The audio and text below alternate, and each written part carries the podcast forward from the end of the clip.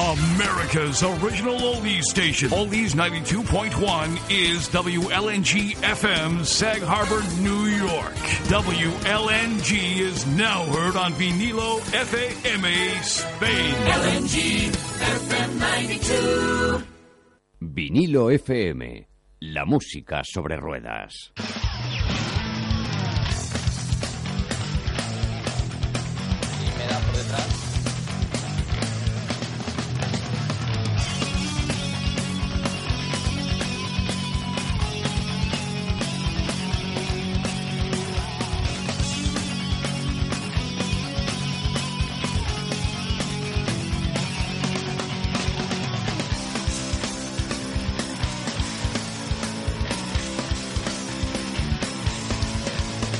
A Pedrosa ya le amargan hasta los cumpleaños. ¿Qué se le va a hacer? Bueno, en- buenas noches ante todos. Esto es Sobre Ruedas, un Sobre Ruedas que viene con la resaca de las motos de este fin de semana y de no me pises allá ese cable, no vaya a ser que me enfade y que luego raje de ti, que es básicamente lo que ha pasado este fin de semana, con una gran carrera de MotoGP, con la victoria de Mar Márquez, eso sí, empañada por esa acción en la vuelta 6, si no me equivoco, en la que un pequeño roce de nada, de nada, de nada con Dani Pedrosa hizo que se rompiera un cable que parece ser que controlaba la aceleración de la moto y que, claro, en la siguiente aceleración pues Pedrosa se fuera lo que viene siendo al suelo.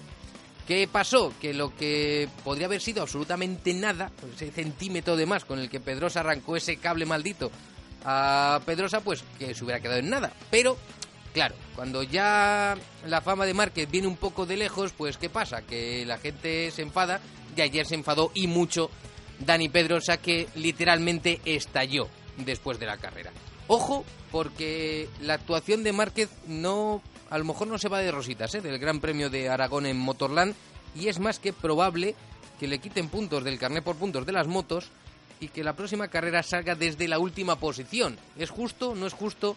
Bueno, lo debatiremos hoy en Sobre Ruedas, donde también tendremos hueco para hablar de Fórmula 1. Recuerden, la semana que viene Gran Premio de Corea. Si a alguien le interesa, será por la mañana pronto. Digo, si a alguien le interesa, porque no es que nos importe demasiado. Eh, sobre todo a Fernando Alonso, que luchará por el Mundial, aunque mm, Ferrari ya ha dicho que no va a seguir trabajando demasiado en el Ferrari de esta temporada. Así que lo que sea tendrá que ser con el coche que tienen hasta el momento. Esto es sobre ruedas, un poquito de música y empezamos.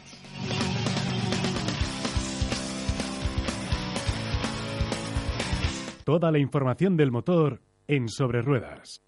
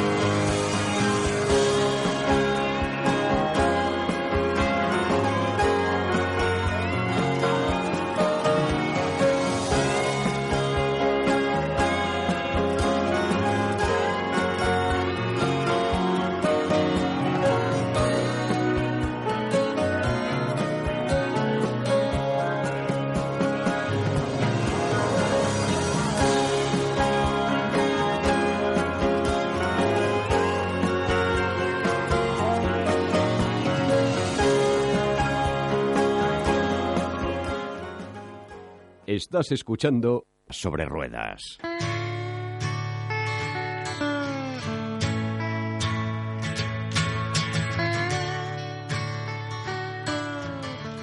Carlos Olmo, ¿qué tal? Buenas noches. Buenas noches. Vaya lío tuvimos el fin de semana, ¿eh? Mira que las carreras han sido buenas, pero... uf, Donde tuve el lío yo veo una carrera interesante. Mm, tener esa polémica después de la carrera que siempre... es siempre que te gusta la polémica, te me- gusta la polémica. encanta, que muchas veces esa polémica es más interesante incluso que la propia carrera. bueno, vamos a ir saludando a contertulios. Tengo por teléfono a Pablo Barrón, que ya me escucha. Pablo, ¿qué tal? Buenas noches. Buenas noches, compañeros. Polémica ninguna, pero luego hablamos. ¿Cómo, cómo, cómo que polémica ninguna? Pues díselo a, díselo a Pedrosa. Ya, claro, claro, pero porque Pedrosa es como es, pero eh, siempre hubo lances de carreras y siempre hubo piques y siempre hubo de todo. Pero tú sigues saludando y luego os doy mi opinión. No, no, no. eh, luego saludo a David Zarraez, que hay que llamarle por otra línea. Pero quiero ir contigo primero porque a mí, yo personalmente pienso que, a ver, no sé si es al final pataleta de Pedrosa o algo de razón tiene y no descartes que a, que a Márquez le sancionen para la próxima carrera. Mira, te voy a decir lo que yo sé del tema. Primero, mi opinión sobre el asunto está claro. Creo que creo que ya hablamos tú y yo en directo y en diferido eh, de lo que son las carreras. En todas las eh, siempre hubo toques y siempre lo seguirá habiendo.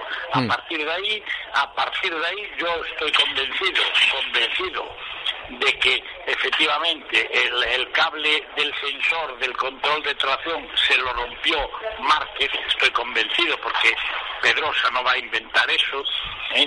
ni mucho menos los técnicos de No, hombre. estoy convencido, pero eso es una, un, un lance del juego, eso es tocarse, podían haberse tocado peor, se han tocado otras veces, no estuve ya de acuerdo cuando, cuando mi amigo Sete le tocó a Rossi, eh, también le dije a Sete que desde esa nos hablamos mucho menos porque sigo sin darle la razón, son lances de carrera. A partir de ahí, a partir de ahí luego está la personalidad de Pedrosa, que está en un año donde yo insisto que no está ganando lo que necesita y encima le está ganando el cabal que tiene en su propia escudería, al cual le dieron galones en Aragón, le dejan fichar a los tres técnicos que le dijeron al principio de temporada que no, porque lógicamente mm, pues en Honda hacen así las cosas de extrañas y encima tienen un responsable de HRC, que yo que recuerdo unos cuantos. Nunca he visto ninguno tan agresivo en sus declaraciones y en su manera de presionar a los pilotos.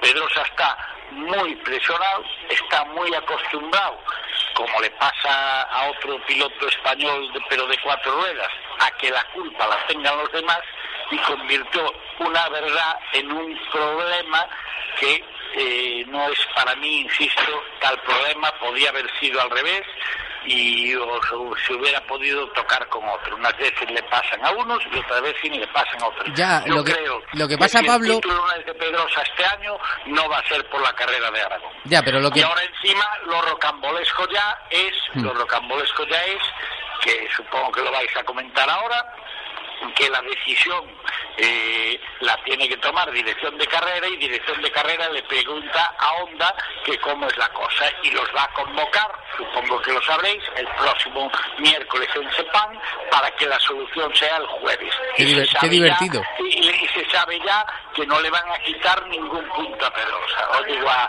A Márquez. Por lo tanto, le tirarán de las orejas y le pondrán dinero de sanción o el rollo ese de los puntos que no saben bien o que vamos que yo sigo sin saber bien para qué sirven no o sea están convirtiendo el motociclismo igual que hablo que a nivel espectáculo siempre será visualmente increíble lo están convirtiendo en un circo donde aquí opina todo el mundo y todo el mundo habla pareciendo que tocarse en, en motos pues nada más que se toca en la generación de ahora y te lo dice alguien que lleva yendo 30 años a los grandes premios Y antes, se, Que- que antes, diga- y antes se tocaba, y antes se tocaban de verdad y no lo que pasa ahora, ¿no? Eh, exactamente Hombre, Bueno, pero a ver, eh, de todas maneras, eh, voy a hacer yo de abogado del diablo, porque si no defiende a quien a Pedrosa le vamos a crucificar al pobre. A ver, si, si a Márquez le han dado ya varios toques de atención porque es demasiado fogoso, no sé si por la juventud o porque tiene muchas ganas, que, que también es verdad, pero por algo será, ¿no?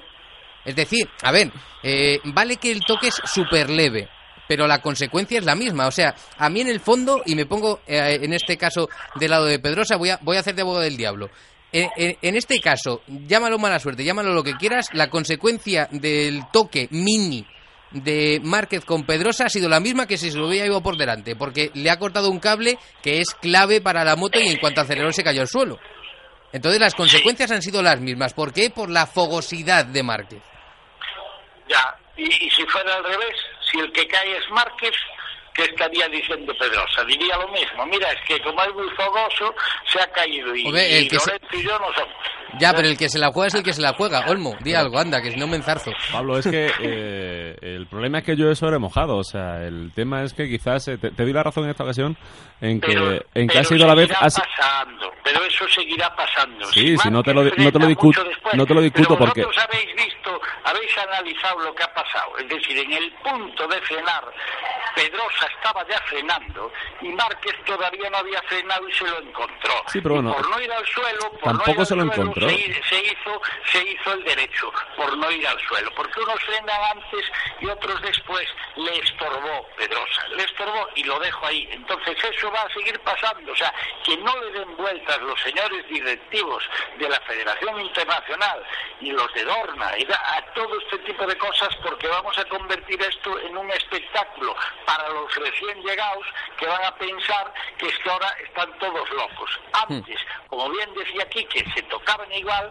en circunstancias peores, sin control de tracción y haciéndose mucho más daño y con consecuencias casi siempre parecidas. Y ahí está la hemeroteca que me voy a encargar yo de recordarla la semana que viene, todos los toques que hubo en 500 y en MotoGP y, y en categorías de 250, todo lo pasado. Y nada más. Y eso volverá, es que lo volveremos a ver este año, lo volveremos a ver seguro. No sé si entre los dos, no sé si le tocará a Lorenzo, no sé si se meterá Rossi en el medio, pero vamos a volver a ver toques, porque ahora los pilotos se tocan, porque en el motociclismo gana el que antes acelera y después frena y el sitio de frenar el bueno es uno y el primero que coge ese sitio es el que sale beneficiado.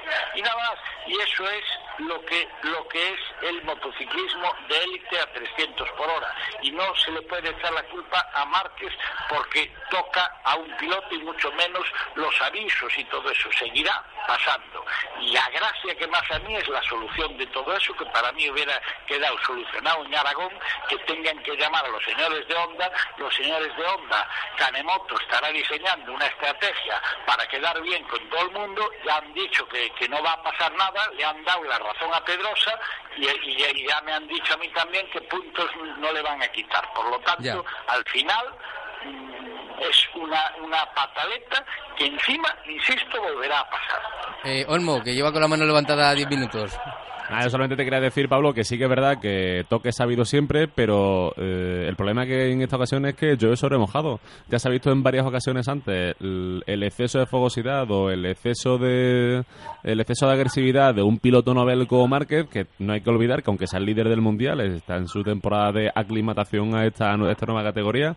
Yo creo que en esta ocasión es la vez menos polémica de todas las que ha habido, pero como ha habido otras antes, con situaciones también muy al límite, algún golpe como el que hubo en su día con Jorge Lorenzo y, y- alguna situación también más arriesgada de la cuenta, quizás en esta ocasión ha sido la vez que menos, menos polémica o que menos más leve ha sido el golpe, pero pero hay que tener en cuenta también que Dani Pedrosa se dio un golpe bastante fuerte que se puede haber hecho mucho daño teniendo en cuenta que aterrizó, que aterrizó de espaldas. Y yo, para mí, eh, lo que tú estás comentando de que Dani Pedrosa se le ve quizás demasiado nervioso, yo creo que con esto acaba de, de guillotinar su, eh, su, su futuro en el equipo oficial de Honda, teniendo en cuenta que ya se están viendo por ahí imágenes de lo integrado que está eh, el propio piloto, el propio Mar Márquez dentro del equipo, eh, los bailoteos que se pegó en la, en la- después de la carrera de Misano, pese a no haber conseguido la victoria, eh, lo bien que se lo pasaban Olivio Suco y, y el resto de gerifaltes del equipo, del equipo Honda. Y, y en esa fiesta, por ejemplo, lo tuvo Dani Pedrosa y, y ya se le está viendo que es un personaje bastante fuerte, tú lo has comentado, de que ya se ha hecho sus propios fichajes para el año que viene y se le está viendo que es un personaje bastante fuerte dentro del equipo y a lo mejor la estrategia del equipo pasa por apoyar definitivamente a Mar Márquez dejando a Pedrosa en un, en un segundo lugar. Bueno, eh, Pero eso- aguanta, eso aguanta. no hay más que espera, para saber que es así. Espera, Desde- Pablo. Pedrosa está fuera desde San Marino. Sí, sí. Pablo, espera, aguántame espera. un segundo que, que a tanta polémica y no hemos escuchado lo que ha dicho lo que ha dicho Pedrosa, que fue más o menos más o menos esto. A ver, que lo tenemos por aquí. lo que ha Algo así. pasado. Eh, palabras de Telecinco. Bueno, eh, se puede resumir rápido, ¿no? Marc siempre está pilotando muy, muy, muy al límite cuando, cuando tiene pilotos delante. Eh, esta vez eh, casi, como lleva todo el año haciendo, casi me da por detrás y cuando me ha tocado eh, me ha roto el sensor de- del control de tracción y a la que he tocado gas he volado. Así que, bueno, ahí se ha acabado mi carrera. Es evidente que, que da igual lo que, lo que diga, ahora ya está, ya ha pasado, ¿no? Yo me he caído por culpa de eso, por culpa eh, de esta, no sé, es que no sé ya, pero bueno, en el caso es que estos días así solo se escucha siempre al que gana, ¿no? Pero eh, también eh, me gustaría decir que por parte de la dirección de carrera, ¿no? Que ya llevan pasando en los últimos años algunas cositas y siempre se lo toman todo muy a la ligera. Muchos pilotos hemos intentado siempre eh, calmar, los que hemos tenido siempre más experiencia, a otros que no, que no tanto, pero en este caso, como siempre, no han hecho la vista gorda a casi todo, así que eh, bueno, eh, la verdad es que también los, los que hemos avisado mucho como Jorge y yo en estos últimos años, también sabemos correr pasados de vueltas, ¿no? Eh, y no, no todo, no todo vale, pero, pero bueno, esto es lo que ha pasado hoy. Gracias por la aclaración y por la explicación, Dani. Bueno, las palabras de, de Pedrosa, que hombre, a lo mejor hay que decirle, pues nada, que a lo mejor ahora Pedrosa lo que hace es ir paso de vueltas todas las carreras y lo que tenemos es espectáculo puro y duro. No, claro, claro, eso yo insisto, para mí es la, la papeleta del mal perdedor. Y a mí me gustaría, ya que Carlos Olmo, mi amigo, ha dicho todo eso que ha dicho, que no deja de tener verdad, es entonces, ¿qué hay que hacer con Márquez? Lo pones de último en parrilla lo de- y entonces de último, del 22 hasta que llegue a luchar con los de cabeza, hay ese numerito del toque, medio toque, o toque sí o toque no, con todos. Hombre, no hay que olvidar, ¿Qué, qué Pablo, vas a hacer con Márquez? Pablo, ¿Tú no hay qué que crees olvidar- que Márquez va a cambiar de manera de pilotar? Que no te deja, porque... No, no. a ver, dale, Pablo, dale, yo te- venga. te, quería refrescar la memoria eh, y hay que recordar que a Jorge Lorenzo hace varias temporadas, he estado todavía en 250, eh, se le se le eliminó, o sea, se le, se le impidió participar en un par de carreras para tranquilizarlo, porque era una temporada en la que estaba teniendo demasiados problemas en pista, estaba teniendo demasiados accidentes y se le dijo, chaval, eh, eres jovencito, eh, quédate un par de un par de carreras en tu casa, te las ves por la tele y cuando estés más tranquilo vuelves a correr en pista teniendo en cuenta que estáis jugando, jugando entre comillas, con máquinas que valen un dinero importante a más de 300 kilómetros por hora. Que se dice fácil, pero hay que estarlo, ¿eh? Que yo no lo he estado nunca a 300 kilómetros por hora. Anda, tonto, en alguna vez ahí Ah, con el coche que se talló del pie. A 300. Oh, ya, quisiera, ya quisiera yo que el mío pillara tanto. Pero que es una, es una velocidad considerable como para estar con estos riesgos y, y teniendo en cuenta que en los últimos años hemos tenido víctimas mortales en carreras de, de motociclismo. Con Márquez van a hacer eso cuando sea campeón matemáticamente, le van a decir ahora lo que queda de año sin correr. Bueno, menos en Valencia que tenemos intereses publicitarios y hay que y hay que lucir delante la CRC. No, eso es una broma mía, pero vamos, eh, sería la, la, la mejor sanción. Eso, eso de los toques, el problema está en el reglamento que no está nada claro cómo tienen que diluciarse. Esas cosas, y lo digo también por la Fórmula 1, tienen que salir solucionadas del Gran Premio y sobre todo con los medios que hay hoy. Mientras no sea así, son todos una chapuza. Estas, es, esta es, lo que es en lo que más se parecen las motos a la Fórmula 1 en lo peor, que, que una solución para el siguiente Gran Premio, preguntándole al señor que es directamente interesado, que es HRC, que encima son los dos de su equipo, para que para que diga, por Dios, por Dios, rocambolesco, rocambolesco. Pablo, eh, gracias. Voy a llamar ahora a David Zarraez después de ti porque no hemos hablado de Lorenzo en los primeros 30 minutos de carrera y tiene que estar contento, no te digo más. Hombre, hombre, yo, yo. Al final no me lo encontré, pero, pero todavía lo intentaremos. No. Un abrazo, Pablo, hasta la semana que viene. me voy a seguir tomando un marisquito aquí que estoy en mi tierra. Qué bien te lo pasas ahí en Galicia, ¿eh? bien. Y encima el Depor ganando partidos. ¿Cómo estamos? A tope. Hombre, a tope, a tope. Un abrazo, adiós. que no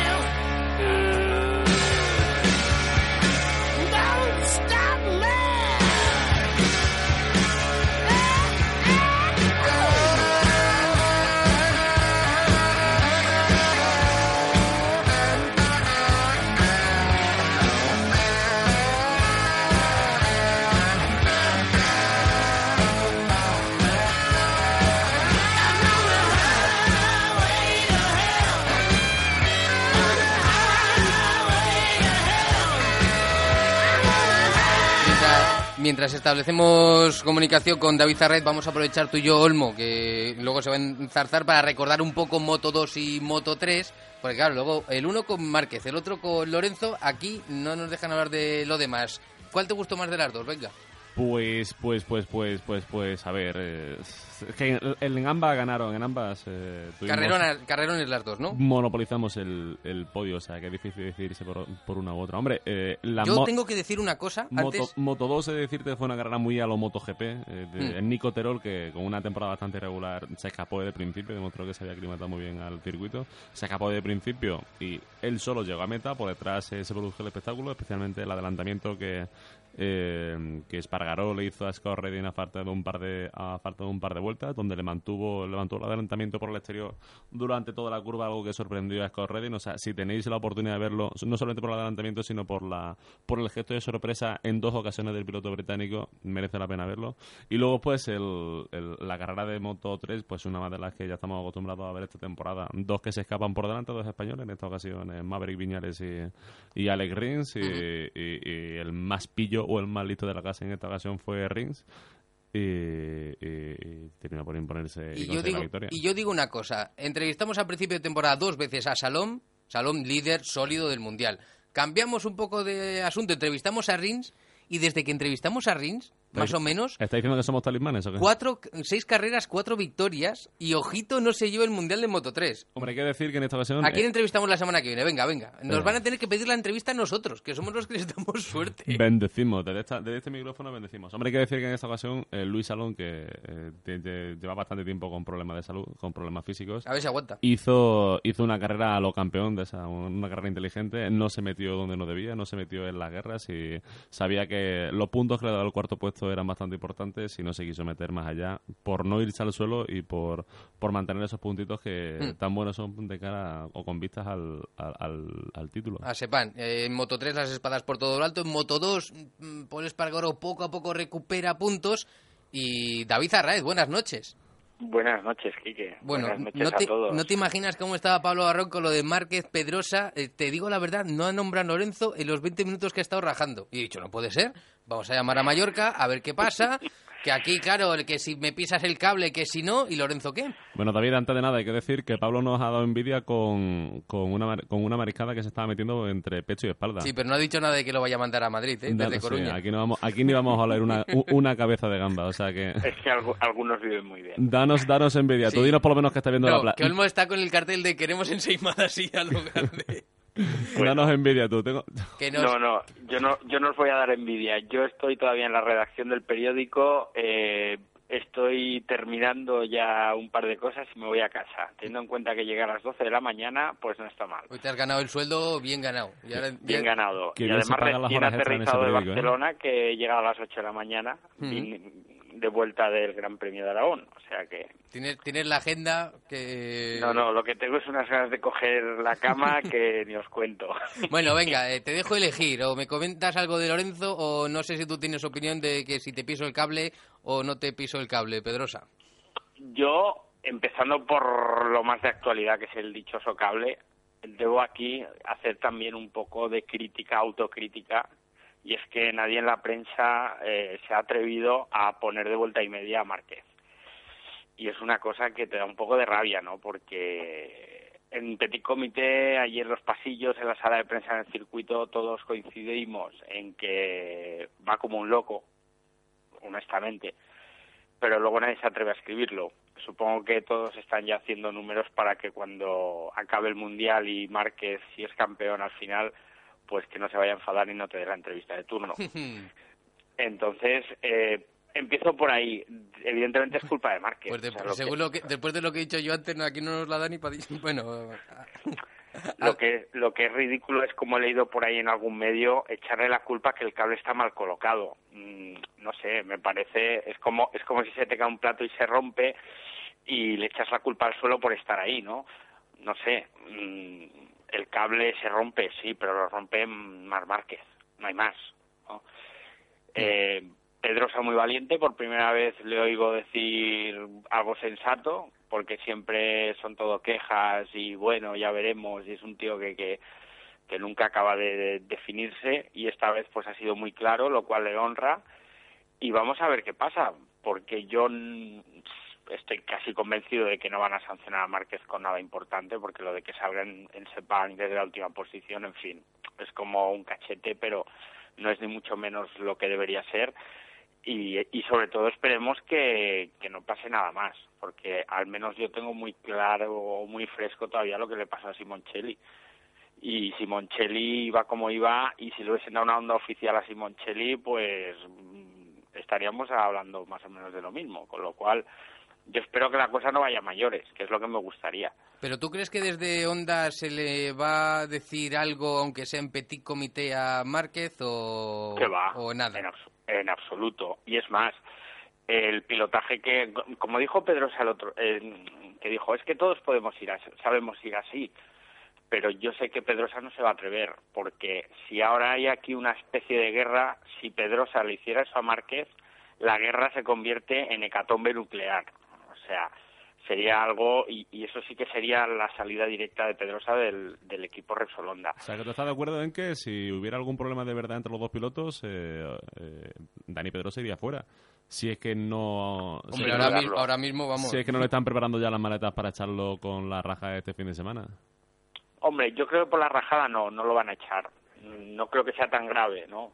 La prensa, bueno, so- tampoco ha hecho mucha sangre de la situación y, y yo no creo que le vayan a echar por eso. Ahora, mm, los resultados de Márquez sí que son los que han provocado que tenga ya un pie fuera de, de onda.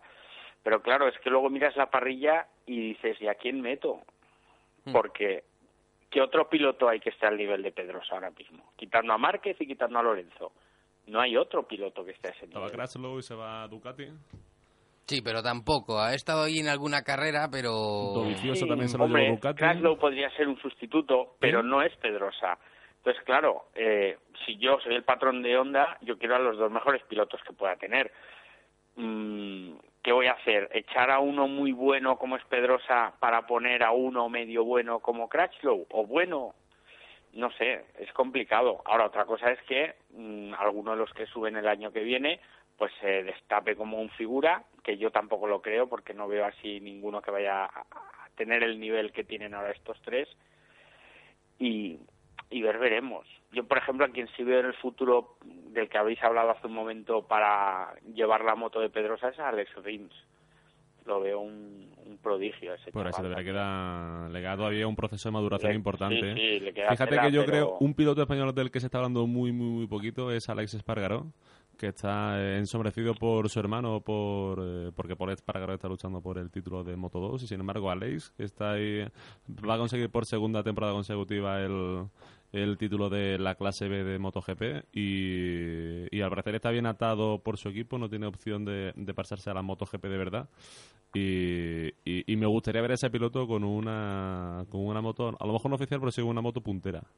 Podría, Sí, sí. con esa, po- podría, podría mojar la oreja a esos Crutchlow, Stefan Bradel, todos esos que de vez en cuando, eh, a ese Bautista que de vez en cuando asoman por el podio o por los puestos eh, previos al podio.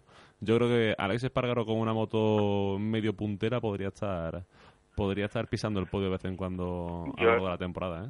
Yo estoy convencido, y no solo eso, sino que yo, por ejemplo, no veo a Paul Espargaro tan, tan pilotazo como todo el mundo. Es que, es que, vamos, parece que Paul Espargaro es, es la leche, es un pilotazo del carajo al que, al que hay que hacerle reverencias, y es que mm, es un buen piloto, no lo discuto, pero ni de lejos es el pilotazo que todo el mundo espera. Y ahora te diré más, veremos a ver si el año que viene hace los resultados que está haciendo este año Crashlow que Crashlow lleva unos cuantos podios, ¿eh? No hay que olvidarlo. Entonces... Sí, pero se ha venido un mm, poco abajo en las últimas, en las últimas carreras, ¿no? Claro, pero yo creo que es normal. Cuando ves que ya te vas, que vas, a- o sea, Crashlow ya está pensando en rojo, ¿no? Ah, Parafraseando un poco la, él piensa en verde, pero yo creo que Crashlow está pensando ya en Ducati. Y que no y dando en- tampoco el material que, que podrían darle, que, que será también material que utilizarán el año que viene. O sea, sería información que se podría llevar a, a un rival de, de Yamaha, ¿no? Sí, pero no creo. Yo creo que la forma de trabajar de, de, de la- de ambas fábricas es muy distinta. Ducati trabajan de una forma muy muy artesanal, muy pequeñito, ¿no? Yamaha, pues es una fábrica que sin llegar a ser el monstruo que es Honda, porque lo de Honda es descomunal lo grande que es, pero Yamaha yo creo que es más fábrica más grandota y la forma de trabajar, de fabricar, de poner en marcha cualquier cosa es muy distinta. Y respecto a Lorenzo, que me habéis preguntado, y, y, mm, he tenido la suerte de estar bastante con él este, este fin de semana, de cruzar, de hablar y demás, y, y él está, él sigue confiando en que el, el título está ahí, ¿eh? está Mm. ahí. Eh, lo que pasa es que yo veo... Hombre, si, confía, mm, si todavía puede confiar al uso de la Fórmula 1, Sí, Lorenzo puede confiar más. pero yo sabes lo que me ha escamado este fin de semana, porque bueno, entrevisté a, yo- a Ramón Forcada, una entrevista, por cierto, que os recomiendo a todos los oyentes que leáis en Diario de Mallorca, por supuesto. www.diariomallorca.es, y, y me ha quedado la sensación, pese a que no es que me lo haya dicho nadie, pero sí me ha quedado esa sensación de que Yamaha eh, no va a echar el resto ya por ganar el Mundial este año. Entonces, te quedas como un poco diciendo, bueno, mm, y, ese ansia, ¿no? Y esas ganas, y, y ese vamos a echarlo todo, en, en toda la carne en el asador y vamos a ver si, si le damos algo a Jorge para que... Insisto, nadie me lo ha dicho, pero hablas con unos, hablas con otros y te queda como esa sensación, ¿no? De que desde la fábrica podría ser que ya estén pensando únicamente en el año que viene. Claro, ¿qué pasa? El año que viene Honda va a tener un nuevo cambio seamless que dicen deja al actual en, en juego de guardería. Pero ya de que vamos a hablar de nanomicrosegundos o qué? No lo sé. Es que eso es la historia. Eh, me han soplado por ahí que tiene una marcha más, con lo cual eh, las marchas que llevan actualmente, al añadirle una más, lo que haces es que sean todavía más cortas. Si son más cortas y reduces el tiempo de cambio entre ellas Claro, a más prácticamente cero, ma- matemática básica, ¿no? de un misil. O sea, entonces, si Yamaha va por el camino que están yendo pues este año, por ejemplo, que va todo muy despacio, muy pausado, vamos a ver qué hacemos, tal. Honda no para. Honda es una máquina, un reloj engrasado que va machacando al rival a la más mínima que puede. Entonces, lo del año que viene, si esto va así, sí que puede ser un paseo militar, no solo de Márquez, sino del otro que esté en la moto de al lado. Aunque se suba a Olmo. Sí, Sin sí, vamos, o sea, insisto, y Pedrosa es que es muy bueno, entonces, claro, podría ocurrir que la- el año que viene la batalla se reduzca a las ondas, y eso yo no sé hasta qué punto es bueno. Veremos en qué acaba todo. La, la realidad, lo que sí que podemos contar es que quedan cuatro carreras para el final. Sepan, Philip Island, Motegi y la Comunidad Valenciana. 39 puntos entre Lorenzo y Márquez. Veamos qué pasa en Sepan, en la declaración que tienen que hacer Márquez y Pedrosa, que no sé si les dirán algo. Y oye, si Márquez sale el último y Lorenzo el primero y hace una buena carrera, pues. Bah, nah, no quiero adelantar acontecimientos. David, que cierra ya el periódico, anda, que no quedan, ni, no quedan ni los de la imprenta ya casi. Claro, una cosita, Sí. que es que me preguntó mucha gente, bueno, mucha no, varias personas me preguntaron allí en, en Alcañiz eh, que, sobre el tema del airbag que llevan los pilotos, ¿no? Porque todos sabemos que llevan una especie de airbag en el mono Hmm. y la gente no acaba de saber cómo puede funcionar un airbag que implosiona hacia adentro. En usuarioraez.com hay un reportaje eh, sobre cómo funciona el airbag de Alpine Stars, que es la marca que llevan, entre otros, Pedrosa, Lorenzo y Márquez. Teniendo en cuenta el castañazo que se pegó el pobre de Dani este fin de semana, pues os recomiendo que os metáis a verlo porque se explica bastante bien con una secuencia de una caída de Jorge Lorenzo en Laguna Seca en 2011 y hay una gráfica muy interesante de cómo se dispara, lo que tarda y todo, ¿no? Porque es curioso, ¿no? Todos sabemos que lleva airbag, pero nunca sabes cómo funciona. Pues ahí ahí lo vais a ver, ¿eh? Entonces Pues- está muy bien. Nada, me lo apunto, usuario a raíz para frikis de las motos, de la tecnología y cosas varias, ya saben dónde tienen que entrar y comentar y leer, que es importante ahí el trabajo de nuestro compañero desde las islas, afortunadas Desde- también, desde las islas. donde sí que pasa el meridiano, por ahí no, como, como las no, que me lío, déjalo. Un abrazo, David, gracias. Un abrazo, Hasta gracias luego. a vosotros.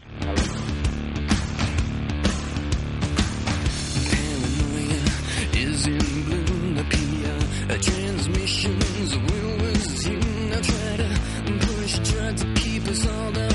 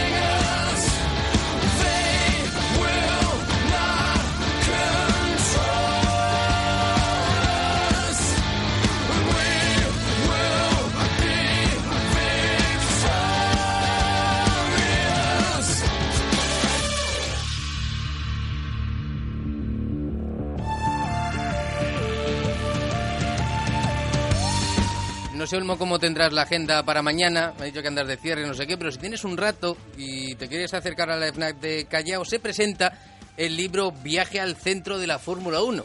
¿Y sabes quién lo ha escrito? A ver, sorpréndeme. Nuestro querido amigo Carlos Miquel. No me digas. Que yo le considero un poco padrino del programa porque fue la primera entrevista que tuvimos. Entonces, oye, le he dicho, Carlos, vamos a hablar un poco del libro. Carlos, buenas noches. ¿Qué tal? Muy buenas, Kike, aquí estamos. ¿Cómo ha sido el parir aquí al, al, al libro, al hijo este que, que ya mañana presentas?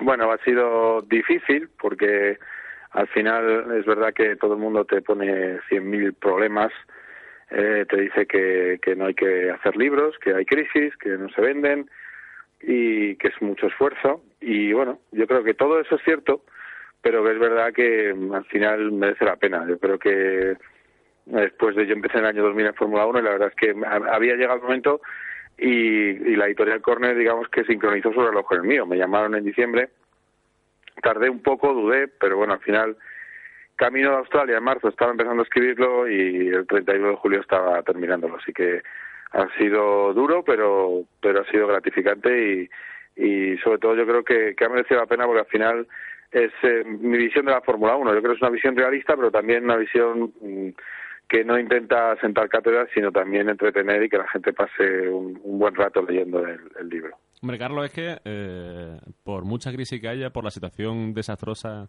la situación económica desastrosa en la que nos encontramos, hay historias que merecen ser, ser co- ser contadas. Y tú precisamente te metes en, en, en- en la trastienda de, de la Fórmula 1, una competición sobre la que se escribe muchísimo. Sí, sí, es un poco... La idea es eh, cosas que, que te suceden a un periodista cuando, eh, cuando ya no están las carreras en la televisión. Eh, por ejemplo, pues eso, eh, cómo fue la fiesta que vivimos en, en Brasil, ¿no? Con el primer título mundial de Fernando Alonso. En realidad solo estuvimos eh, cuatro afortunados periodistas, bueno, cinco afortunados periodistas, eh, y, y cómo llegó ese momento que me llaman y me dicen, oye, ves a esta fiesta, sé discreto, eh, bueno, y, y ahí estuvimos, ¿no? Bailando la conga con Fernando Alonso y disfrutándolo. bueno, pues yo creo que eso es bueno mm, que quede en un libro, que la gente lo, lo vea y aprovechar esa excusa, porque esa es un poco la estructura de todo el libro, eh, aprovechamos la excusa de un momento que a mí me pareció llamativo para hablar de, de, pues eso, hablar de ese primer título mundial, eh, hablar de Alonso, pero claro, eh, eso vale para todo, vale también cuando hablamos de, hablo de Michael Schumacher, cuando hablo de Sebastian Vettel, de Raikkonen, de Hamilton, es decir, son grandes campeones, grandes personajes, eh, bueno, pues vistos desde dentro, desde, y, y bueno, yo creo que, que faltaba un libro así, eh, bueno, he sido el primero en, en atreverme a dar el paso y, y a ver, a ver si hay suerte, a ver si, si funciona y la gente lo lee. Claro, porque estamos hablando que Carlos Miquel llegó en el año 2000 a la Fórmula 1 cuando, hombre, un servidor en el año 2000 que estaba ahí estudiando un poco la carrera y tal, eh, al menos era fan de la Fórmula 1. mm, no sé, eh, es, es cuando la gente que le gustaba la Fórmula 1 era porque le gustaba la Fórmula 1, ¿no? No porque hubiera llegado Alonso. Es, es también como, No. como has vivido ese proceso, imagino, de, de ser de los raros de estos, uy, la Fórmula 1, no sé qué, hasta llegar al subidón con la retransmisión en, por todo lo alto, grandes eh, niveles de audiencia, la llegada de Alonso, porque claro, antes me has hablado del primer campeonato de Alonso y, ahí, y tú le preguntas a la gente y ni siquiera sabían que esa carrera la dio Televisión Española, que es la que tenía los derechos. Ya se creía que La estaba primera, en Telecinco. la primera victoria de Alonso en 2003 la dio Televisión Española, efectivamente. Y fíjate lo Eh, que, lo que ha llovido después. Y no hay que olvidar que se dio en televisión española porque Renault pagaba esa retransmisión. O sea, con lo que ahora mismo cuesta eh, comprar los derechos de televisión que se lo están pasando entre Mediaset y Media Pro y Antena 3 y tal y cual. En aquella ocasión fue Renault la que pagó a Televisión Española porque Televisión Española retransmitiera esa carrera. Es decir, los, eh, ahora mismo cuesta muchísimo, muchísimo dinero y por aquel entonces prácticamente hacían un favor a, a- a Renault. ¿Cómo? Era, era, era barato, era sal- se dio esa carrera en la 2. Hmm. Eh, luego, bueno, pues se dio y tampoco mm, se hizo un post porque no había medios para hacerlo. Era otra Fórmula 1 y, y es verdad lo que decías tú, eh, que yo me encuentro en una Fórmula 1 en la que somos una anécdota en la que evidentemente le tenían que usar las carreras para querer dar el paso. Yo lo digo en el libro, estoy muy agradecido a las por confiar en mí. Yo tenía 28 años. Y al final, eh, cuando empezó todo, pues al final es cierto que mm, bueno, pues que poco a poco te vas haciendo un hueco, que un día en 2003 te dice un periodista italiano de qué escribes y ese día, una de qué narices escribes y ese día, una hora después, Alonso está haciendo la pole en Malasia y entonces dice, mira, ya tengo que escribir, si quieres lo lees, lo puedes leer mañana, ¿no? Y bueno, pues eh, es esa evolución, ese eh, no está mal para ser español que decían a Pedro de la Rosa cuando puntuaba en el año 2000, desde ahí a ser el centro de la Fórmula 1. Por eso es el título del libro, ¿no? Al final es el, es el viaje al centro de la Fórmula 1, es el ir desde fuera de el no ser na- nada en Fórmula 1 al que los españoles seamos ya protagonistas de un de un eh, de un evento o de un espectáculo como es la Fórmula 1 y esperemos que sigamos siendo muchos años, pero que es verdad que, que es todo ese proceso del cambio y ese proceso está trufado de unas anécdotas que son las que he puesto en el libro. Carlos, y Máximo Reos, ¿tan ma- ¿de verdad se van tan mal Hamilton y Alonso como, como se dijo en muchos sitios?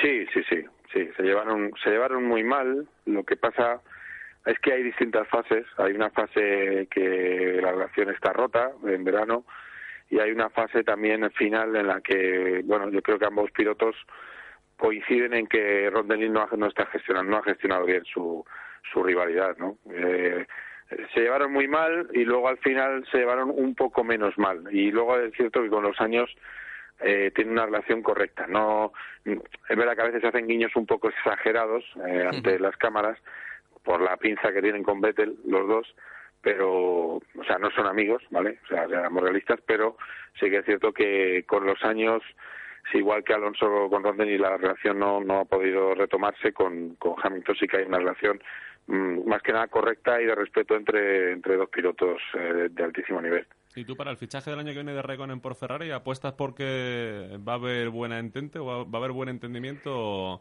o- o puede volver a haber pique desde principio de temporada? De algún helado Yo- por ahí también. Yo no, no creo que sea lo mismo. Al final, bueno, yo creo que va a haber, va a tener más competencia Fernando que con Raikkonen si el coche es bueno, porque si el coche es malo, Raikkonen se va a borrar seguramente, porque no es su estilo remar contra corriente.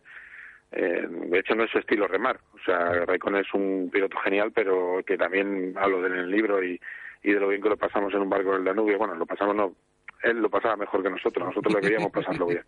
No digo porque era un barco lleno de periodistas y, y dio un auténtico espectáculo Kimi, ¿no? Después de una carrera, todo se ha dicho, porque también es cierto que también lo cuento ahí que Raikkonen es un piloto que los ingenieros aprecian mucho, porque es un piloto con una sensibilidad eh, fuera de lo normal y con una capacidad para ver lo que lo que tiene un coche que es de, efectivamente de piloto genial. Pero sí que es verdad que yo, yo creo que no va a ser una relación mala, pero sí que es cierto que va a ser una operación en la que posiblemente Ferrari pierda fuelle en pilotos porque si el coche es bueno, repito, pues le quitará algún punto más de los que le ha quitado Felipe Massa a Fernando Alonso y por ahí puede haber alguna pequeña ficción, pero yo sí digo, sí que pienso que en un mundial entero eh, Fernando sí es más constante, más fuerte y más regular que, que Raikkonen. Vamos con, con preguntas que seguro que en la presentación te hacen mañana, así ya te las vas, las vas calentando. Eh, venga, desde el año 2000 hasta ahora, ¿eh? hay mucho donde elegir. Eh, la carrera de estas que digas, madre mía, esta ha sido rara, complicada, no, no sé, la, la, la, la más que dices, Buah, si, si, si el sueño que pase esto es imposible, no sé, no quiero darte pistas, no sé cuál te viene a ti a la cabeza. Yo creo que la carrera más caótica que me viene, cuando pienso en una carrera caótica y absurda y extraña, eh, yo creo que es el triunfo de Barrichello en Hockenheim en el año 2000, eh, que saltó un espontáneo al, al, circuito, que llovió, que se secó, que al final se quedó fuera del seco Barrichello en pista. Y lloviendo en una zona del circuito, en el estadio, eh, consiguió mantener el Ferrari en la pista y ganar la carrera. Y hay que recordar que Barrichello salía el 19 esa carrera. Y, y cómo acabó llorando en el podio es una carrera además que los dos Mercedes, McLaren Mercedes, lo tenían, Hakkinen y Coulthard tenían un doblete en el mano y lo tiraron al mar con- tácticamente de una manera tremenda. Y además es una carrera recordada porque es una de las carreras que puntuó Pedro de la Rosa, que iba camino del podio, pero claro, cuando llegó con aquel coche que estaba preparado para correr en las rectas, llegó al estadio, pues se salió, además iba con, con ruedas de seco y se salió, se pegó una excursión y al final terminó un poco más atrás, puntuó, eso sí, se llevó una alegría, pero, pero sí, yo creo que es- esa es la carrera quizás más loca. Eh, luego de la era moderna, hombre, no es muy normal que los reventones de Silverstone este año es una cosa tremebunda, que exploten los neumáticos, y la polémica más grande que he vivido en un Gran Premio es ver cómo se anuló el Gran Premio de Indianápolis allí en Estados Unidos eh, en, bueno, pues en el año 2005. Con por Ferrari y aquel Jordan ahí corriendo solos. Eh, bueno, eh, mejor dicho, no es que se anulara, efectivamente, es que corrieron solo, como tú bien dices, eh, Ferrari eh, y los equipos Bridgestone en un espectáculo bochornoso y con el público tirando eh, cosas a la pista, en fin, bueno, Hombre, fue, esperpento- fue una polémica tremenda. aquello. Esperpentos es que hay muchísimos. O sea, a mí me viene a la cabeza. Hombre, en la carrera de Singapur, de la victoria de Alonso con el siño con las vallas, a lo mejor en el momento no, pero después cuando se descubrió todo el pastel, también da que pensar, ¿no? Sí, sí, al- algo hablo en el libro de esa carrera, pero también es cierto que nunca sabremos exactamente lo que pasó en, en, en Singapur. Eso eso es verdad, porque al final solo sabemos que hay un piloto que ha reconocido que se chocó. Realmente, ¿eh? te quiero decir, porque la, Sí, la sí, versión ya, de es que no, Hmm. y la versión de Alonso es que él no lo sabía. Yo no, yo no sé lo que pasó exactamente en Singapur. Hombre, da para mucho morbo ese, ese accidente, evidentemente. Eh, yo recuerdo otra mm, circunstancia también curiosa. ¿Acordáis cuando aparcó el coche eh, Schumacher en, en Mónaco en una calificación que fue sancionado? Es que eh, también es cierto que la gente tiene que quitarse mm, muchos complejos con la Fórmula 1. Creo que la Fórmula 1 eh, está más cerca de Ben Hur que de, que de una carrera hípica, es decir, está más cerca de, de ganar a cualquier precio que otra cosa. Y entonces a veces ocurren cosas un poquito límite y cosas un poquito que no son precisamente lo, más bonito, lo más edificante. Y, y eso también forma parte de, de este negocio. O que Coulthard eh, le vaya a doblar Schumacher en Spa con una lluvia de la leche, los dos acaben como acaban y Schumacher corriendo al box de, de Eh, McLaren a, a momento. cogerle del cuello, efectivamente. Es que esa la recordamos Esa- porque- Esa historia es muy buena. Esa, esa no estaba ya en el circuito todavía.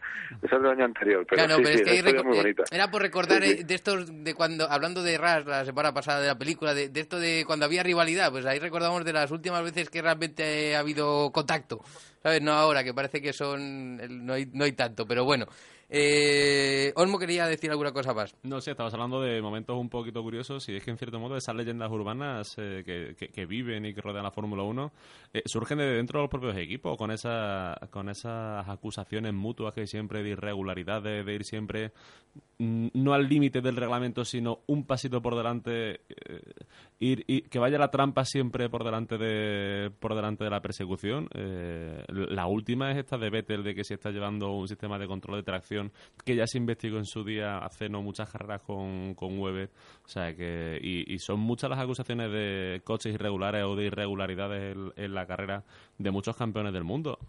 Es que hay una cosa, eh, hay un problema para la FIA. Yo, yo es que ya no, no pienso en mala fe, sinceramente, y, y intento no pensar en mala fe porque entonces mm, sería peor. Eh, es que van por detrás. Eh, ten en cuenta que el equipo de ingenieros de FIA son cinco ingenieros que los dirige Joe Bauer y se guían de lo que los equipos les soplan, porque en realidad van muy por detrás. Y lo que está mal, en lo que lo que está pasando con Red Bull es que que yo, yo lo he explicado en COPE, en- he puesto los sonidos, incluso lo puse ya en agosto. eh, una de las dos partes que dice que tiene Red Bull tiene en, en bajada, marcha, en frenada, que ahí consiguen unas explosiones, y en eh, aceleración a base de una, una especie, lo que podría equivaler a un encuentro de tracción. Aunque hay que decir que todos los equipos no pierden tracción de manera pura, es decir, mm, todos los equipos tienen maneras con el motor de suavizar la, la pérdida de tracción. Eso, eso es verdad, aunque esté prohibidísimo el control de tracción. Pero ¿qué pasa? ¿Qué es lo que a mí me parece mal de todo esto? Para mí, por parte de Red Bull, me parece fenomenal que ellos hayan conseguido sortear el reglamento y, y ir más deprisa. Pero desde el punto de vista de quien intenta que haya equilibrio, está mal hecho, porque al final tú, a principio de año, anulas un Bam Bam motor con el que sabes que el Red Bull va a sacar de lado a todos los coches. ¿Y lo anulas por qué? Porque eh, es la manera de, de simular el escape soplado de 2011. Bueno, pues lo que a mí me cuentan los ingenieros es que Red Bull ha conseguido, sorteando a través del mapa del cambio en vez del mapa del motor, ha, conseguido mm, el efecto que pretendía a principio de temporada. Y eso es lo que está mal, que, que se la- les hayan colado ese gol, que el resto de rivales les hayan colado ese gol y que ahora mismo mm, podamos asistir a seis carreras que las puede ganar seis mm, carreras el mismo piloto y que haya un piloto que lleva un coche que cualquiera de los seis mejores pilotos de la parrilla con ese coche, no el de Weber, sino ese coche que lleva Vettel, eh, cualquiera de los seis mejores pilotos de la parrilla ganaría este mundial. Eso es malo para el espectáculo y eso es lo que yo creo que hay que vigilar, sea quien sea el piloto, como se ha hecho eh, otros años eh, con otros monoplazas. Hmm. Ya, lo que pasa es que mm, eh, no sé qué puede hacer ya más la FIA para evitar esto, porque siempre hablamos que intenta eh, poner las barreras antes, pero tarde o temprano alguien se las salta. ¿Y el año que viene? Con tanto cambio, eh, ¿alguien sabe realmente, o tú, sabes, cómo va a funcionar la nueva reglamentación, el cambio tan brutal? O sea, ¿vamos a ver algo diferente o volverá a haber Hombre. uno muy listo y los demás muy tontos? Hombre, no se sabe. Hombre, no, yo te digo lo de que les metan un gol porque normalmente este tipo de cosas técnicas se pide permiso y FIA las da. Es lo que, eh, bueno, lo que llama la atención. Pides permiso para hacer estas cosas con el cambio, pues decir, alegar fiabilidad y en realidad te está dando tres décimas por vuelta o seis o, seis o siete décimas, como dice que le da al Red Bull. De, de Vettel sobre devuelve que no lleva, lo, no lleva lo mismo o al menos no lo exhibió en, en Singapur. Eh, el año que viene es una incógnita muy grande todo el mundo en el paddock habla de que Mercedes es el motor más potente o, o- o más más que potente el mejor motor porque van- va a depender mucho del consumo pero hay que verlo yo creo que hay mucho mucho por ver es otra Fórmula 1 es una Fórmula 1 que hay que ahorrar combustible que, la potencia híbrida es el 25% prácticamente del- de la potencia que es una barbaridad eh, es, es otra cosa entonces y la fiabilidad va a contar muchísimo entonces, bueno, puede haber sorpresas. Eh, no va a ser un punto de cero, como dice Fernando, quizá, como dice Alonso. No creo que Red Bull vaya a dormirse, por ejemplo, pero sí que es cierto que hay variantes que a lo mejor ayudan a que no haya un dominio como el que, como el que estamos viviendo ahora. Eh, teniendo en cuenta que tú conoces bastante bien el backstage de la Fórmula 1, eh, Weber deja su sitio a Ricardo. Eh, el asiento de Ricardo en Toro Rosso todavía no tiene no tiene dueño. Eh, ¿a quién a quién vemos ahí? ¿Vemos a Da Costa, al portugués, o vemos con posibilidades a Sainz Junior? Mm, Yo creo que va a ir a Costa, la verdad. Creo sinceramente y, y, bueno, me parece que tampoco le, le va a hacer mal a Sainz esperar un poco más. No, no pasa nada. Yo, yo creo que sí, que la cosa está muy... Bueno, la prensa española dice que está a punto de firmar y lo que sí es verdad es que Carlos Sainz en el- la bolsa ha servido de acicate a, a la costa para que mejore sus prestaciones, que ha mejorado las últimas carreras y está empezando a hacer cosas un poco en el nivel que se esperaba. Yo creo que sí que, que la costa es el claro favorito, pero Carlos Sainz sí que tiene un aval que, que no tiene que perder y que le ayuda mucho, que es que hizo un test brillantísimo en, contra Rosso Red Bull y no, no es exageración de periodista eh, español. Eh, a mí me consta desde dentro que el mejor piloto joven que se subió a, a Toro Rosso y Red Bull fue Carlos Sainz Jr. y, y eso lo saben en Red Bull. Eh, entonces solo necesita un poquito, una pizquita más de suerte, porque no está teniendo ninguna fortuna eh, ni en GP3 ni en World Series para tener eh, buenos resultados, un poco de paciencia y yo creo que lo normal es que Carlos haga la World Series el año que viene. Todo, de- todo digo que es lo normal porque Red Bull siempre puede haber una sorpresa, ya sabemos que depende cómo Marco se levante por la mañana, pero vamos, a día de hoy lo más normal es que la Costa sea el, el piloto de Rosso. O sea, que te apuestas por World Series en lugar de GP2 para el año que viene para Carlos Sainz. Sí, Te quería hacer una sí, última sí, pregunta. No le gusta nada a Marco. No le gusta la GP2. Te quería hacer una última pregunta. Eh, ¿Alguersuari está totalmente descartado para, para la Fórmula 1? Teniendo en cuenta que lleva dos años sin encontrar asiento y que para el año que viene tampoco contra- tiene.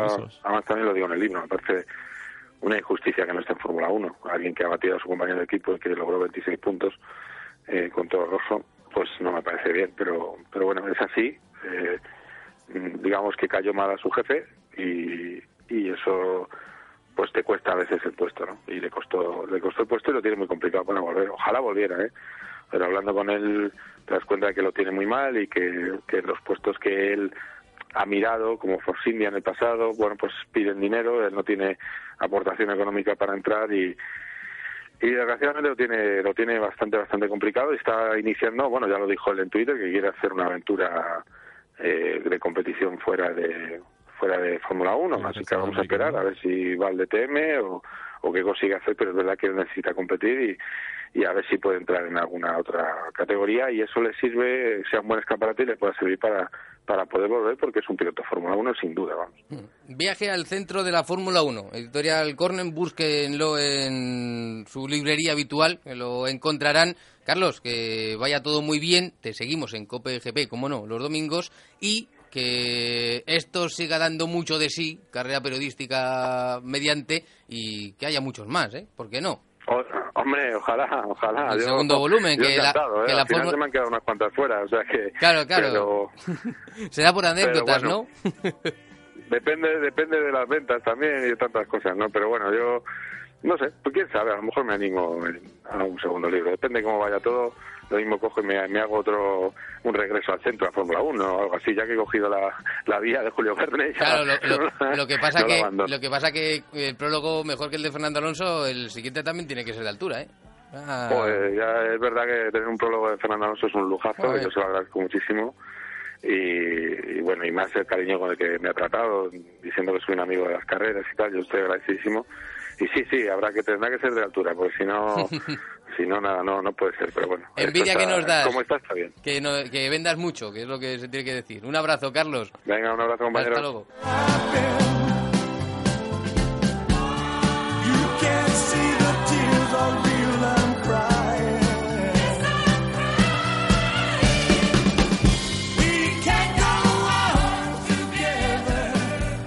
Sí, que vamos a hablar de rallies, pero date prisa, Carlos, que tengo en- esperando luego una entrevista. Luego luego te cuento, que va del carril por puntos y tal. A ver, que- rallies, que tenemos campeón, ¿no? Tenemos, tenemos campeón en el Nacional. Eh, Luis Monzón vio como, o sea, se alzó campeón del Campeonato de España Que de Rally. entrevistamos des- aquí y desde le su dimos casa. suerte. También le bendecimos, hombre, no lo tenía difícil. Tenía que sumar seis puntos o eh, evitar que o evitar que, que Pernía consiguiera la victoria en los tres, eh, las tres pruebas que quedaban del Nacional de Rallys. La primera era Llanes, la victoria fue para Víctor Senra por delante de Pons.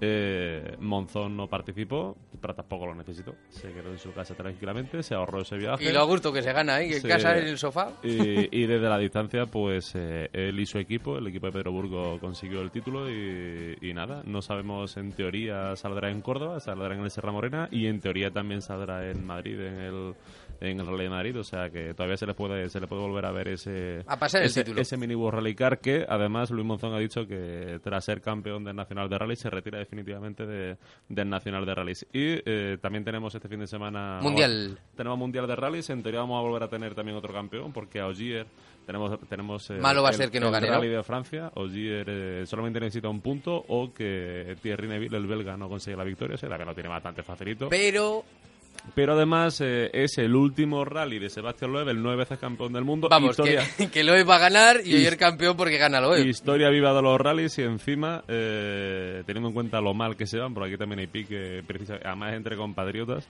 eh, el, el rally termina en el pueblo, en Aganó, o como se diga, porque yo el francés no... Eh, mi- mi- el francés no es, no, no es un idioma que nunca se Jejeje. me dio bien. Y termina el rally termina en el pueblo de Loeb. O Anda, sea que puede ser campeón del mundo en el pueblo de su mayor rival. También es verdad que se espera que la victoria sea, sea para Loeb, o sea que Loeb también tendrá, también podría tener Yo te digo que gana Loeb fijo, vamos. No, no, no deja, o sea, Loeb, si es por Loeb y tiene que amargar, aunque sea un poquito, el campeonato del mundo a su máximo rival, lo amarga. Sería una buena manera de, de despedirse del Mundial de Rally con una victoria en su casa ante su afición, pero vamos, eh, Mira, a ver, independientemente, busca en las casas de apuestas y méteme dinero a Loeb, que gana Loeb fijo, o sea, ya. inde- independientemente del resultado, ninguno de los dos disfrutará todo lo que podría disfrutar y, y- y luego pues también hay otra rivalidad, a ver quién es el que consigue más flashes en, ese, en esta última carrera. Bueno, no te muevas de aquí, que enseguida hablamos de seguros, ve- verán qué interesante.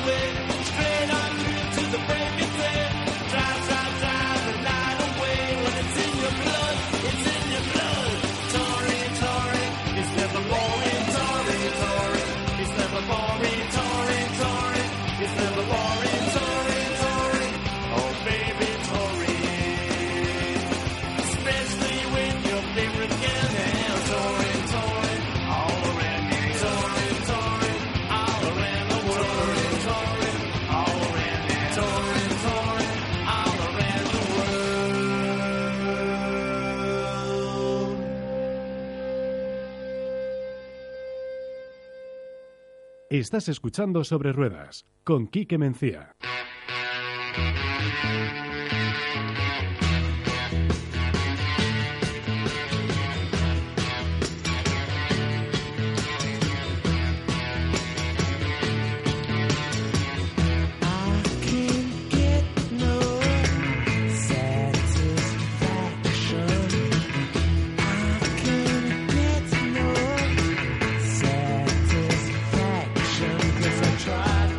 Olmo, ¿Qué tal? ¿tú cómo, cómo andas de puntos en el carnet de conducir? Pues yo que yo sepa tengo todavía los 15 puntos. Venga, no me engañas. Por mucha lo fama, que por siempre mucha- que dices aquí que... Por mucha mala fama que me das aquí en esta onda, en este micrófono. ¿Yo o- fama? Por poco que me duran los neumáticos y los frenos. eh, o, o- o- o no han sabido pillarme todavía. A lo mejor pues- es que te gusta acelerar mucho y frenar mucho, pero eh, todo en su justa medida.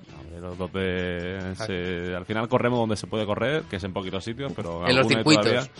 Pero cuando hay gente que corre peligro y podemos hacer daño a la gente, nos tenemos que cuidar, tenemos que ir tranquilos por la carretera y sobre todo siempre cumpliendo las normas de. Tú no tendrás los 15 puntos por estas cosas que hace la gente. Yo no, ¿eh? Mm, Dios me libre. De hoy no, pues el abuelo que tiene todos los puntos, pues yo me quedo con dos. No, no, Hombre, no es me harás eso. Es curioso cuando empiezan a salir, a, a- a surgir anécdotas por ahí de gente que vende que vende sus puntos o, o incluso eh, abuelos eh, o nietos que le encasquetan las multas a los abuelos para que sean los abuelos los que pierdan los puntos. Y de repente el abuelo iba a 200, ¿no? Cuando- Con el coche. Vaya tela. Gente con 90 años que no han cogido el coche en 25 años y de pronto se quedan sin puntos y tienen que hacer los cursos estos de, de, de aprendizaje de, de nuevo. Madre mía. Bueno, ¿por qué hablamos de, de todo esto? Pues porque hablando de seguros de coche, las, las compañías están intentando buscar fórmulas nuevas y ¿por qué no? Premiando a los nuevos a los nuevos conductores. ¿Y por qué hablamos de esto de los famosos 15 puntos? Pues porque Línea Directa eh, está ahora mismo poniendo en marcha un nuevo seguro que básicamente está pensado y buscado para los que tienen todos los puntos del carnet, es decir, para los buenos conductores que se supone van a ahorrarse mucho dinero si mantienen y si tienen ya de por sí sus puntos. Para hablar un poco más de todo esto, estamos en comunicación con Francisco Valencia, que es director de Gobierno Corporativo de Línea Directa. Francisco, buenas noches. Hola, buenas noches. Bueno, eh, amplíame un poco más esto que estáis haciendo en línea directa. que No sé si titular lo que estáis buscando a buenos conductores. No sé si eso es bueno para vosotros, para el conductor o, o para todos. Yo creo que es bueno para todos, porque mm, primero mm, estamos primando positivamente al que mantiene los puntos, al buen conductor. ¿eh? Le vamos a hacer un seguro a mejor precio. ¿no? Eso que el primero que se beneficia es el buen conductor. Eh, eh, el beneficiar al buen conductor a la postre eh, redunda en una mm, un, un incentivo más dentro de lo que es la mejora de la seguridad vial. Pero es que también como, como compañía de seguros, pues atraer a algunos conductores eh, es lo que queremos. ¿eh? Eh, yo creo que cualquier compañía de seguros lo que lo que le interesa es tener a los mejores conductores, a los que menos accidentes vayan a tener, a los menos conflictivos en ese sentido, ¿no? Y yo creo que no se le había ocurrido a nadie y se nos ha ocurrido a nosotros. Es decir, vamos a hacer el mejor precio posible a, a los buenos conductores. ¿Quiénes son? Pues los que mantienen sus 15 puntos. Es el tema. Claro, yo estoy también pensando en el típico conductor, no sé si hará muchos o pocos kilómetros, pero que es responsable, que no comete imprudencias y que a lo mejor dice, claro, si es que yo lo hago todo tan bien, entiéndeme, que dirá, hombre, pues yo en el fondo me merezco pagar menos que otra persona, pues que que puede ser más conflictivo, tener más partes, algo así. Entonces imagino que también eh, se está buscando ese tipo de conductor, ¿no? Al que puede presumir de que no le han quitado nunca los puntos.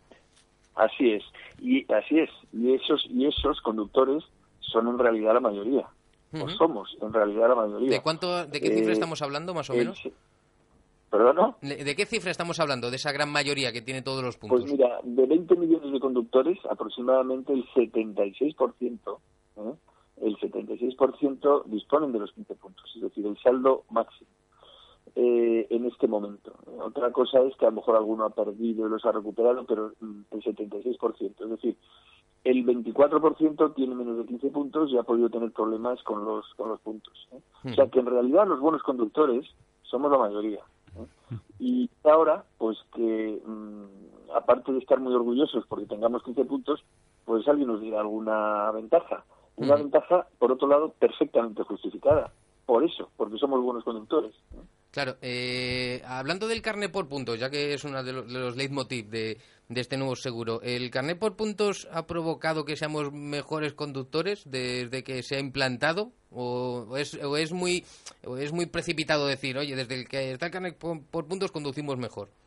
No, yo creo, yo creo que tiene mucho que ver, que no es lo único, pero tiene mucho que ver. Eh, en este año se está celebrando pues el décimo aniversario de la implantación del carnet por puntos. Y si miramos las estadísticas de, de accidentes mortales en carretera, qué casualidad que es hace unos 10 años cuando empiezan a decaer. ¿eh? Y empezamos a tener menos cada vez, cada vez. Y seguimos teniendo menos cada vez. O esto es una cosa de la que de verdad podemos estar en España muy, muy orgullosos. ¿eh? Pocas cosas han evolucionado tan bien en los últimos 10 años. Y, y yo creo que es una suma de, de- de causas, ¿no? Eh, qué duda cabe que hace 10 años cuando eh, se, se empezó con el carnet de puntos se armó su polémica, etcétera, pero eso concienció mucho a los conductores.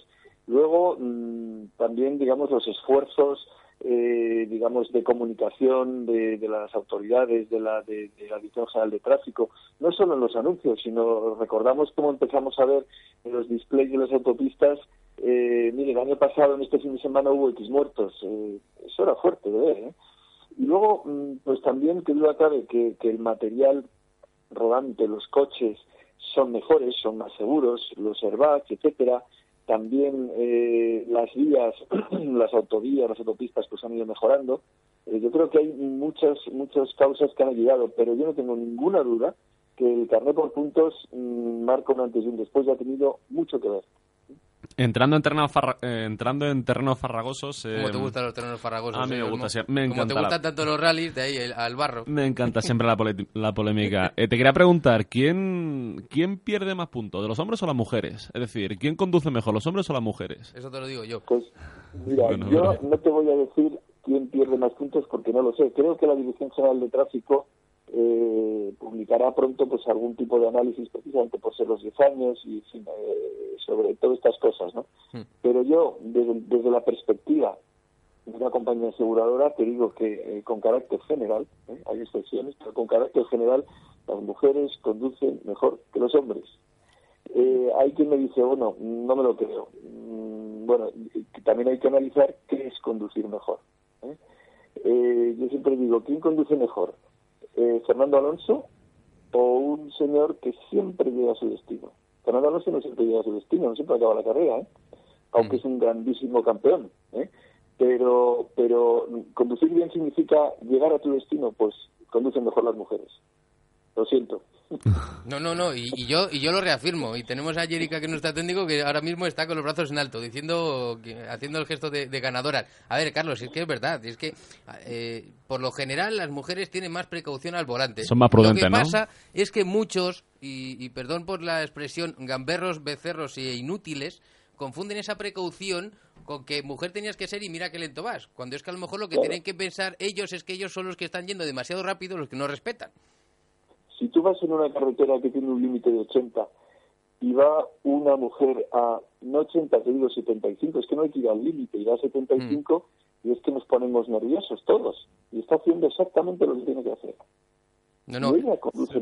Yo, eh, yo estoy súper de acuerdo con Francisco. O sea, ¿sabes, Carlos, lo que más me revienta a mí cuando voy en la carretera? Yo voy adelantando a 120 o a 130, si me apuras. Sí, a veces a 130. Y tengo un tío detrás que viene a lo que viene y, y se pone a darme las luces. Y yo, a ver, pero si ya estoy yendo incluso más rápido de lo, de lo que debería ir, tranquilízate. Si ya me apartaré como si quieres ir a 180. Bueno, mientras solo te impliques tú en un accidente, pero es que pasa mucho. Y confundimos eso, la prudencia, con, con el ir despacio. Y continuando con la polémica, ¿quién conduce mejor? Eso, O- pregunta, o- pregunta que me enervo. Ay. ¿Quién tiene, o quién tiene más problemas? ¿La, la gente que vive en ciudad o la gente que vive en pueblo? En ciudad o en pueblo, pues mm, depende. También no, no se puede hacer con carácter general. Hombre, eh, para No vayamos a comparar los mm, madrileños con otros, ¿no? Pues depende, depende. Eh, yo creo que, por ejemplo, para lo que llama- llamamos eh, accidentes sin contrario o, o daños materiales sin contrario, es decir, estos golpes que te das tú sin que te dé nadie, pues probablemente las ciudades donde tienes que aparcar tantas veces, garajes difíciles, etcétera, eh, dan más eh, siniestros, lo que llamamos nosotros siniestros, son pues accidentes nuevamente pequeños. Pero luego yo creo que en carretera eh, es- puede ser similar, yo no establecería muchas diferencias. Ya, ya no vamos a preguntar si conducen mejor los de Madrid o, o los de Barcelona, porque tenemos aquí un cisma que, que, que ni quiero contarte. Eh, No, Fran, pero a lo mejor por comunidades, ya no centrándonos en ciudades, pero sí por comunidades. ¿Cuáles son las...? Eso la- también te digo que genera muy mal rollo, ¿Sí? Carlos. Que luego van a llamar No. aquí diciendo, no, ya, ya, los de Valencia peor o los de Toledo mejor, no sé, no. No, muy yo creo, ¿eh? yo creo que no conduce unas personas o unas comunidades mejor que otras. Yo creo que hay excelentes conductores y malos conductores en, en, la- en todas. Sí hay algunos factores externos que, que sí propician que haya un poco más o menos de accidentes. ¿no? Hay comunidades donde llueve mucho, hay comunidades que tienen carreteras, muchas carreteras pequeñas comarcales de una dirección y tal, que, que dan lugar a más accidentes inevitablemente. Eh, hay otras que tienen mucho, o sea, que por, por su demografía están separados los núcleos urbanos, y normalmente son más grandes, con más autovías, eh, y entonces estos parece que en principio tienen menos, menos de infracciones, pero más de distracciones, ¿eh? cuando hay mucha mm, autovía muy monótona, etcétera. O sea que es, eh, hay factores externos que explican más que, que, que, eh, aquí o allá eh, ellos o ellas sean más eh, agresivos conduciendo. No, yo creo que eso es pa- parecido en todos sitios. Yo lo que haría, eh, Francisco, Carlos, ya que estamos en la tertulia, sería eh, hacer un día un estudio de dónde hay más accidentes, porque así no es más objetivo y no podemos decir dónde se conduce peor. Eh, comparando las grandes ciudades europeas, porque a mí siempre me ha pasado que hay gente que se dice, joder, es que en Madrid qué complicado es conducir, y otros me dicen, buah, pues hubieras estado en Roma o en París o Es que en Italia- Londres. Italia es un mundo aparte, ¿eh? Mira, esa, comparación sí que estaría bien. Yo he tenido la ¿Dónde- suerte... dónde- Ese, ese estudio en España lo hemos hecho nosotros en línea directa aseguradora. Ah, pues a ver, vamos, voy a pedir la voy a pedir la rojos en la en las vías españolas y los y llamamos los puntos rojos por separar de los puntos negros, que esto tiene también su, su, su historia, ¿no? Ajá. Los puntos negros son los que definió la Dirección General de Tráfico eh, en carretera con concentración de tres o más accidentes. Y los tienen señalados, ¿eh? Y luego nosotros, mm, en línea directa, hicimos un análisis en base a nuestra cartera de clientes y los accidentes que vamos registrando, los eh, puntos más peligrosos en núcleos urbanos. ¿eh? Y el número uno, ¿sabes cuál fue? ¿Dónde? Sorpréndeme. La, la M40 de Madrid. Anda. Ah, sí. Y el número dos, la diagonal de Barcelona. ¿eh? Eh, no, no dábamos puntos concretos, sino días, porque si no era, era muy, muy complejo y, y sujeto a error, ¿no? Pero tam- tampoco eso quiere decir que en Madrid se conduzca peor en Barcelona, no. Es que eh, por la M40 de Madrid pasa mucho tráfico, que no es exactamente de Madrid también, está siempre muy cargada, ¿no? Sí, o todos los recorridos norte-sur, o Claro, claro. exacto, pasan, O pasan sea, por que- ahí. Que todo tiene muchas, no, no se puede así establecer rivalidades porque en esto hay muchas, muchas, muchas derivadas que ver, ¿no? Nada, al final el objetivo es conducir mejor y, y ya está. Volviendo eh, por último al, al seguro, eh, estoy viendo que habéis eh, montado una web donde directamente eh, se pueden consultar los puntos. Eh, aquí lo hemos dicho ya alguna vez que hay mucha gente que le preguntas cuántos puntos tiene y a lo mejor ni lo sabe, pero ahora es bastante más fácil, ¿no? Eh, si no me equivoco es consultatuspuntos.com y ahí directamente ves los puntos que te quedan. Sí, bueno, realmente lo único que hace consulta eh, esta, esta web, eh, que se ha hecho un poco para facilitar esta consulta de puntos, es llevarte a la pantalla correspondiente de la web de la Dirección General de Tráfico, que es quien tiene los puntos contabilizados. Es decir, nosotros como compañía no podemos acceder a los puntos. Claro, claro, del es un acceso para este es un acceso para poder ir a la DGT. Claro, lo que le pedimos es que ella o él acceda y nos lo diga, nos lo justifique. Entonces es la página de la Dirección General de Tráfico, donde con dos datos, tu número de DNI eh, y no sé qué otro dato más, pues eh, accedes a tus puntos y ahí ves cómo estás. Mm, El de expedición, me parece, que antes he visto Eso que es. Carlos estaba ahí sacando el carnet de conducir. ¿Ya lo has comprobado, Carlos? No he podido hacer. No te ha llegado todavía la clave. Bueno, ya Luego, después del programa con un poquito más de tranquilidad. me fío de ti. Si dices que tienes Hay 15, que se lleva sorpresas, ¿eh? Hombre, la mía sería mayúscula. Mal- Porque no he recibido ninguna multa, la tendría que buscar por ahí. sí, o a lo mejor tienes que reclamar y decir, oye, que aquí tengo puntos y nadie me lo ha dicho. Oye, te quería hacer una última pregunta. Eh, ¿Consideras que actualmente con la cantidad de radares que hay, con la cantidad de controles de, de semáforos, tiene mérito mantener los 15 puntos? ya no solamente por lo bien que puedas conducir, sino al final de pistas tiene todo el mundo, semáforos en ámbar todos pasamos, eh, pero se ven muchísimos radares, sobre todo ocultos detrás de puentes, eh, ahora el, el- el radar este helicóptero. Eh, hay muchísimo hay muchísima vigilancia en las carreteras. ¿Consideras que tiene mérito mantener los 15 puntos? Me remito a, a los números que daba al principio. No debe tener tanto mérito porque el 76% mantenemos nuestros 15 puntos. Eh, si le tenemos tantos, realmente mm, no, no le quiero quitar mérito, pero no es una cosa tan meritoria. Es simplemente pues eh, tener cuidado y hacer eh, caso a las normas. Pues, pues yo te digo... Lo yo- que vienen diciendo las madres, Carlos, pues no corras. si Yo no digo- corres, no te pillan. Yo te digo una cosa. eh, yo eh, conduzco bastante, o sea, yo soy eh, conductor habitual, viajo bastante. Yo soy de un pueblo del sur y, y subo y bajo mucho por la De carretera. Pozo y- Blanco, concretamente, y Francisco, hago, que le y gusta hago- decirlo. hago visitas a amigos los fines de semana y tal, y te digo que yo veo auténticas burradas en la carretera. O sea que yo soy de los que se sorprenden cuando ven las estadísticas de, de accidentalidad los fines de semana y tal. Y yo digo que yo me sorprendo de, de, de- de- de- de las cifras que se dan muchas veces, de que no haya más, más, más accidentes o, o más catástrofes en la carretera. O sea, lo cual es bueno al final. Lo habla muy bien de, de- la reacción, de la capacidad de reacción que tenemos los conductores y, y de la tecnología que tienen los vehículos. Pero yo digo que yo veo auténticas burradas, ¿eh? Pero bueno. Pues, pues fíjate, las estadísticas nos están diciendo que antes Sí, sí, sí, había sí. más. Para Antes que había más burradas, verdad- eso es lo malo. Es verdad que seguimos viendo burradas, que es una cosa que es eh, completamente que no podemos consentir. Es que se juega la vida y, y- y se juega la nuestra también. Esto, esto es ya de, de otro tipo de países. Esto no, no pueden, no, no, podemos tolerar esto en España porque es muy grave. El otro, día decía, el otro día decía la directora general de tráfico que es que eh, lo comparaba con el accidente de tren de, de Santiago, que tanta conmoción hizo. Pero es que estamos hablando de un par de trenes de Santiago por semana. Hmm. Y, y estamos tan contentos. Ya, es, Sí, sí, es lo sí, malo, ¿no? Es esa, es esa habitualidad que nos hemos acostumbrado que sea habitual, escuchar los datos todos los fines de semana y lo hemos convertido, por desgracia, muchas veces en cifras, ¿no? Más que en personas. Así es. Bueno. El caso es evitarlo. Eh, Algún día hablaremos también de, de Noruega, donde yo estuve este verano, donde conducen a 80 y no tienen ningún problema, ¿eh? Y no corre nadie. ¿Qué ganas tienes de hablar de tu, como- de tus Oye, son cosas verano? que se descubren. En Noruega van 80 y no tienen ningún problema. Y no se quejan y no y si no hay que adelantar, no se adelanta. Bueno, Francisco, que, que ha sido un placer y que gracias por atendernos a estas horas y que vaya muy bien esta iniciativa y que captéis muchos buenos conductores, que al final es lo que, es lo que interesa. Eso esperamos. Es para nuevos conductores que los queremos atraer a, a línea directa, los buenos conductores. Eso es. Muchísimas gracias a vosotros. ¿eh? Hasta luego, chao.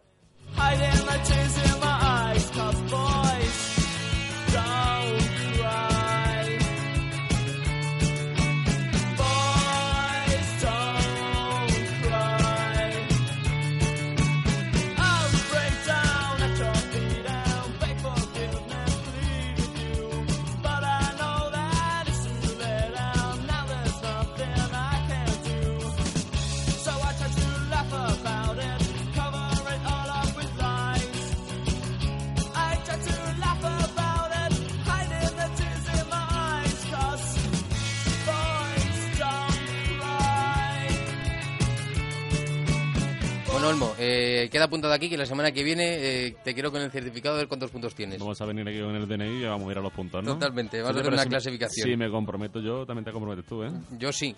Yo ya te contaré un secreto, pero luego, que si no, que ya es muy tarde. Bueno, señores, trucos, que nos vamos, que ha sido un placer, que volvemos la semana que viene en sobre ruedas, que no se me olvide, Sergio Redondo y Jerica Sánchez han hecho lo imposible porque este programa salga bien y así de bien ha salido. La semana que viene más, aquí en Vinilo FM.